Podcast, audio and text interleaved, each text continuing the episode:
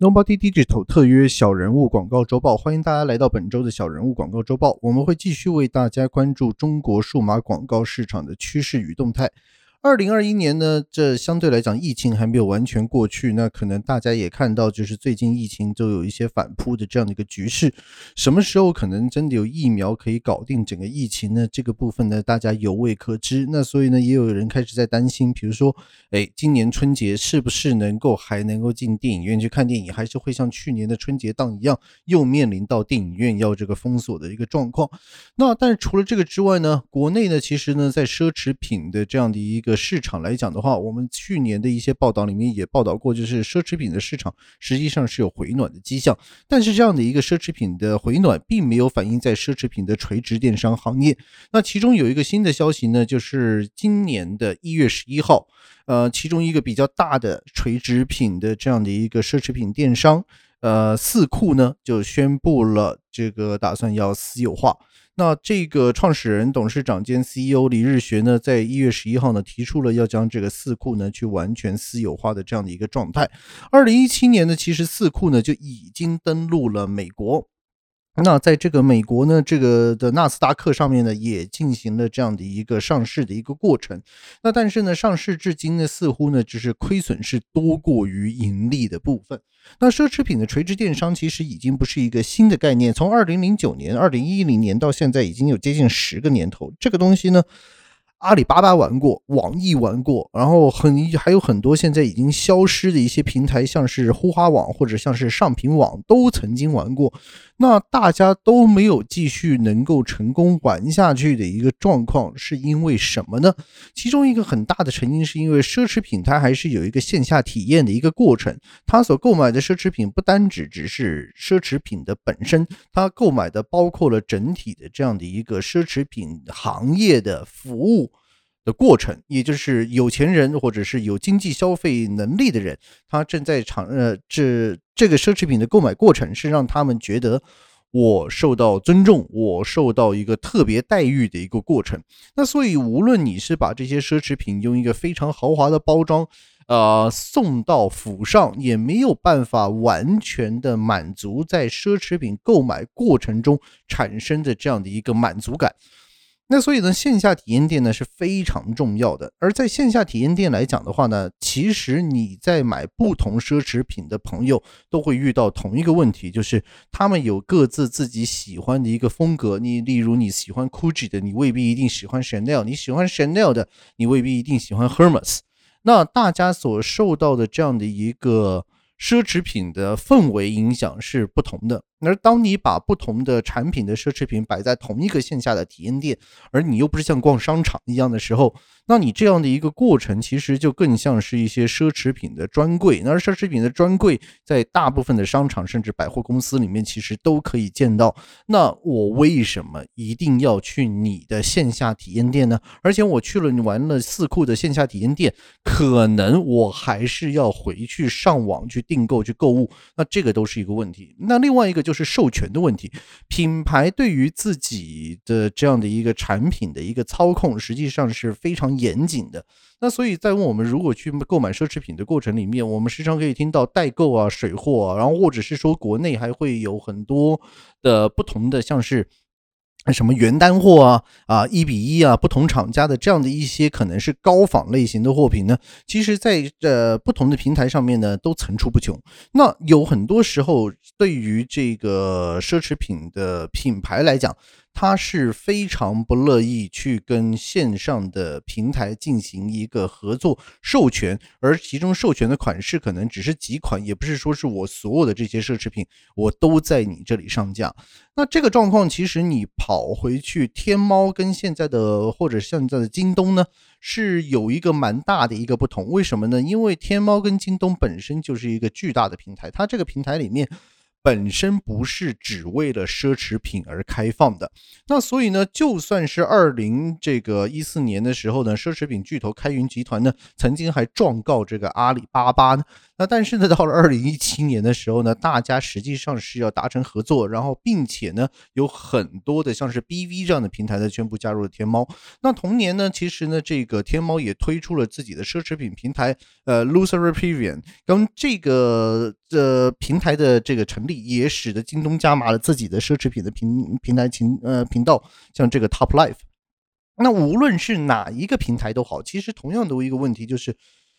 当疫情来了，当很多其他的问题来的时候呢，其实奢侈品是没有办法避免，他们需要是网上化，而且他们也需要去电商化。但是这个电商化，他们并不一定会跟所谓的。电商的这样的一个奢侈品的垂直电商进行合作，他会更乐意就是我拥有更多的自主权，然后可能我是在天猫或者是在京东上面，我来进行这个自营店。那所以在这样的一个状态之下呢，四库要面临到私有化呢，其实是可想见而知的这样的一个状态。那但是呢，奢侈品未来的电商是不是完全不可能进行一个整合呢？啊，这个部分来讲的话，我觉得言之尚早，因为始终电商是一个长时间的一个流程，而且是进行一个不同种类的一个变化。越来越多的朋友习惯了在像是天猫或者是京东这样的一个线上去抢购一些的奢侈品的时候，他可能对于奢侈品的垂直电商的接受度会比以前来的高。也就是说，他不一定在沉醉于哎。线下体验店或者是线下实体店带来的购物感受，那这个部分呢，其实两者之间呢，我觉得可能最后还是会以年龄作为一个分野，也就是习惯在线下的这样的一个奢侈品店进行销售跟这个购买的朋友，他依然是会在这个方面去进行一个处理，而相对于之后的像是九五后或者是零零后。嗯，在一些新富的集团里面去这样的一个成长起来的朋友，可能对于线上直接购买奢侈品，或者是线上直接抢购啊非常抢手的单品，可能在这个方面来讲的话，他们会更擅长。那未来像是四库这样类型的平台，会不会再有怎么样其他的动作呢？这个部分呢，大家可以看。但是相较于一线奢侈品的这样的一些平台呢，二线奢侈品呢？的确，在这个线上呢，是呃有非常大的这样的一个空间。之前我们也都曾经提过呢，包括有在这个淘宝或者再加上抖音上面去卖这个二手的奢侈品的手袋的朋友呢，那可能也赚得盆满钵满。那所以呢，这些部分来讲的话，就是一线奢侈品跟二线奢侈品，或者是说是。一手的这样的一个奢侈品跟二手的奢侈品呢，其实大家也可以去看到，就是中间会有一个比较大的一个差距。那这个部分呢，我们未来有机会可以再跟大家就是在讨论。那其他的一些呢，就是上两个星期可能发生的一些新闻。那其中一个呢，我们要讲的就是，呃，华为跟腾讯，我们之前也提过，他们这样的一个对于游戏拆成的一个问题呢，导致了在元旦附近的时候呢，华为就说，哎，我把腾讯所有的相关的游戏全部。下架了，那这个下架的过程呢，实际上经过了一天之内呢，大家加加班呢，这个谈判就已经完成了。其中一个很主要的原因，是因为像是华为或者是这一类的国内的手机的这个呃应用程式的下载平台呢，比苹果本身可能它收取的这样的一个拆成呢还要来得高。它这个拆成呢，可能最高可以达到五成。然后这个五成呢，其中有一些呃。比较有趣的环节就在于呢，比如说国内有一个叫做硬核联盟，那硬核联盟呢，实际上就是像是小米啊，然后像是 OPPO 啊，像是 vivo 啊，像这些的一些公司呢，他们这些的手机的这个合作商，他们去联合起来，去呃变成一个联盟。那这个联盟呢，就是说，哎，大家在这个平台上面的。拆成划分呢，实际上是要有一个固定的一个拆成划分。那其中一个固定的拆成划分，大家就说，哎，不如就是五五吧。那你想想看，如果作为一个腾讯，或者是作为一个游戏开发商，那这个部分就很耐人寻味了。因为第一个就是这个游戏是我们开发的，这个我们投入了投入了大量的人力、物力、财力、经济的这样的一个状况进去，然后我可能还要去请代言人，各方各面。但是你这个一下来的时候，你突然间你就把我的这个所有的之后的这个赚钱呢、分成呢，就拆走了五成。那 OK，那现在的这个硬核联盟里面呢，其实说真的，OPPO、vivo、酷拜、金立、呃，联想、华为、魅族这些，其实都是存在在这样的一个硬核联盟的里面的一些成员。那这些硬核成员里面来讲的话，他们就有很多人就在谈了，就是五五分成。那五五分成来讲的话，有一些这个游戏商就真的是不乐意了。那不乐意的时候呢，会不会中间有硬核联盟里面的某一些的成员，哎，就想说。我放宽一点嘛，不要紧，三七我照收，我收三成，你收七成。那如果说是有硬核联盟里面的成员，比如说，哎，他导向了这样的一个呃这个。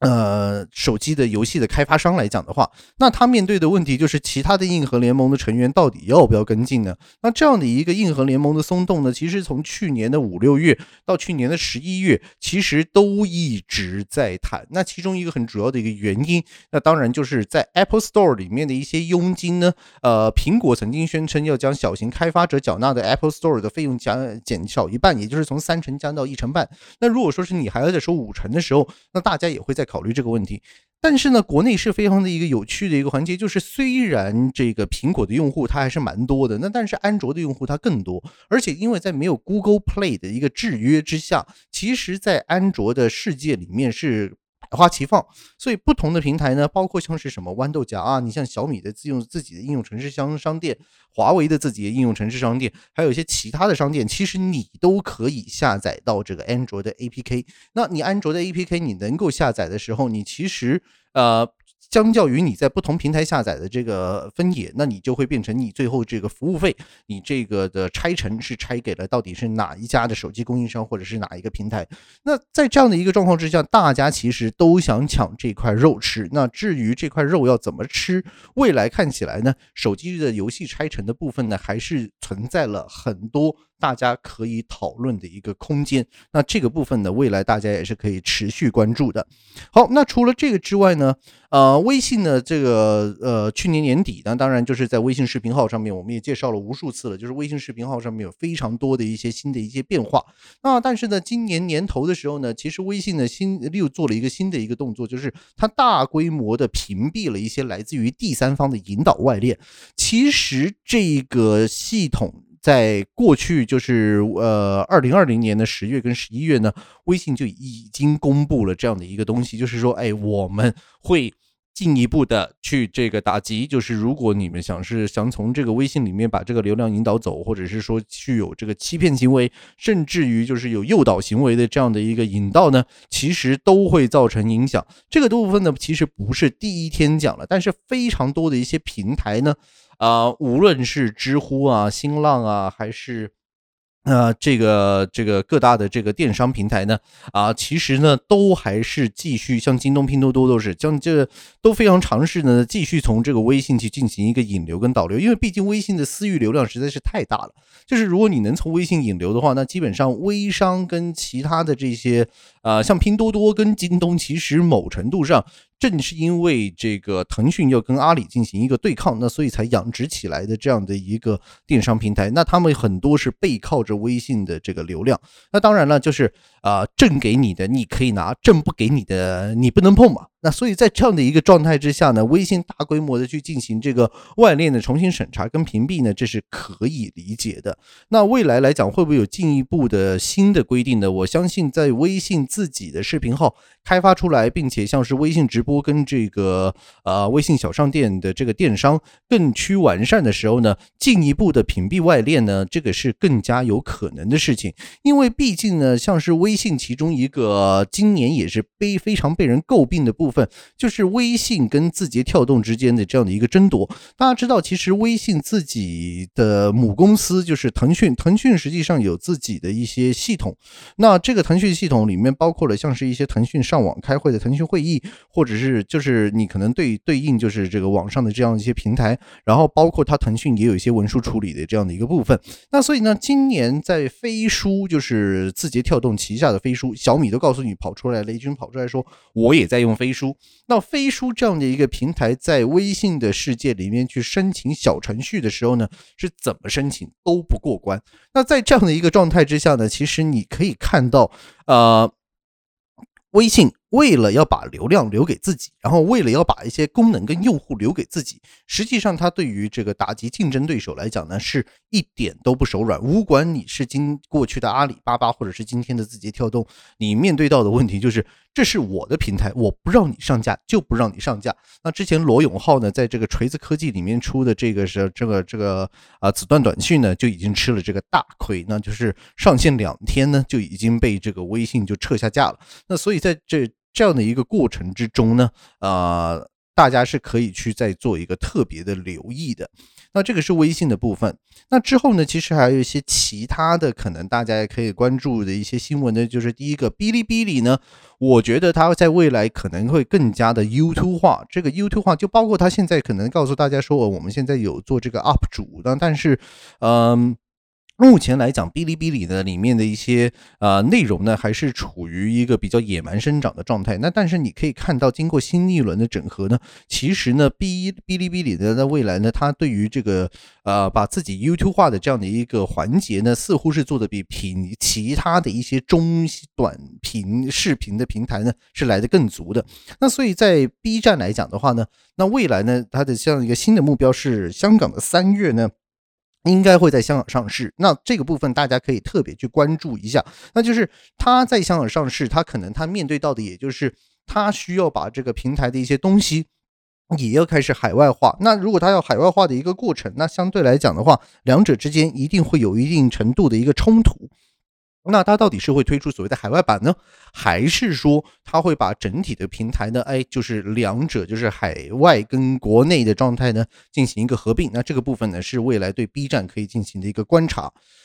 那当然了，呃，之前也曾经略微提过的虾米音乐呢，呢就终于在阿里的旗下呢就拜拜了。那拜拜了之后呢，其实很多人就开始进行一些哀悼啊，就是说，哎，这个虾米这个音乐陪伴大家这么长的时间之后不见了。那其实呢，在这个虾米音乐消失的过程之中呢，你也可以见到，就是在国内的这样的一个音乐的这个版权呢，啊，实际上大部分都被这个腾讯收为国有了，那就是收为公家使用之后，嗯，你能留下来给其他的一些平台的这个音乐的这个生存的空间呢，相对来讲也只会越来越少。而如果你没有办法通过一些呃特别的粉丝或者是特别的这些朋友继续的关注，然后出圈的话呢，那这个部分呢，可能未来要再有新的这样的一个音乐的平台，而又能够取得足够的用户关注，能够持续呃盈利跟生存呢，也是相当的困难。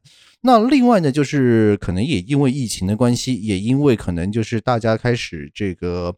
呃闲余的时间变多的时候呢，那呃中文的播客呢，目前来讲呢，无论是在台湾。或者是在这个内地呢，也都是受到了一定程度的这样的一个关注。那目前的国内的最大的播客平台呢，依然是喜马拉雅。那喜马拉雅之外呢，但其实像是腾讯啊，或者是其他的一些平台呢，也都有尝试在进行这个播客的一个动作。那相较于境外呢，可能就是 App。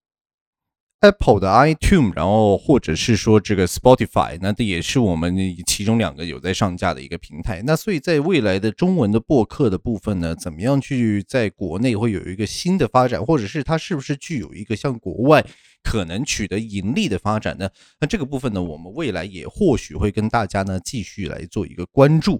呃，最后最后了，那可能就是有个非常有趣的新闻呢。大家如果有特别留意的话呢，就是袁隆平呢曾经非常短时间的被登录上了抖音，就是这个袁隆平被抖音事件。那据闻就是天津这边的这样的一个水稻的这个相关的公司呢，就拥有这个袁隆平的相关的授权，然后接下来就帮他登录了抖音。但是袁隆平自己的就说，哎，我根本就没发生过这个事情，我也搞不清楚这个事情。那所以呢，一千五百万的粉丝突然间冲进去去关。关注了一个完全什么都没有，只有袁隆平认证的一个账号，然后隔两天之后呢，这个东西又被取消掉了，然后包括了抖音都出来说，哎，他暂时就把这个因为有争议的关系，就把袁隆平这个呃账号就封禁掉了。那未来的这个故事会如何发展呢？我相信大家还是会有蛮有兴趣去吃瓜的啊，这个部分呢是非常有趣，大家可以未来也可以稍微留意一下。就是如果你是名人的话，一不小心你有授权，可能你也会被抖音。好，那我们本周的小人物广告周报就到这里。如果各位对我们的节目有任何的疑问，或者是有任何兴趣去进行跟我们一些讨论，甚至于是你有对这个中国数码广告市场的一个需求，呃，欢迎直接联络我们。我们的电邮是 info at nobody digital 点 co，然后我们的网页是 triple w 到 nobody digital 点 co。那我们下一期再见，拜拜。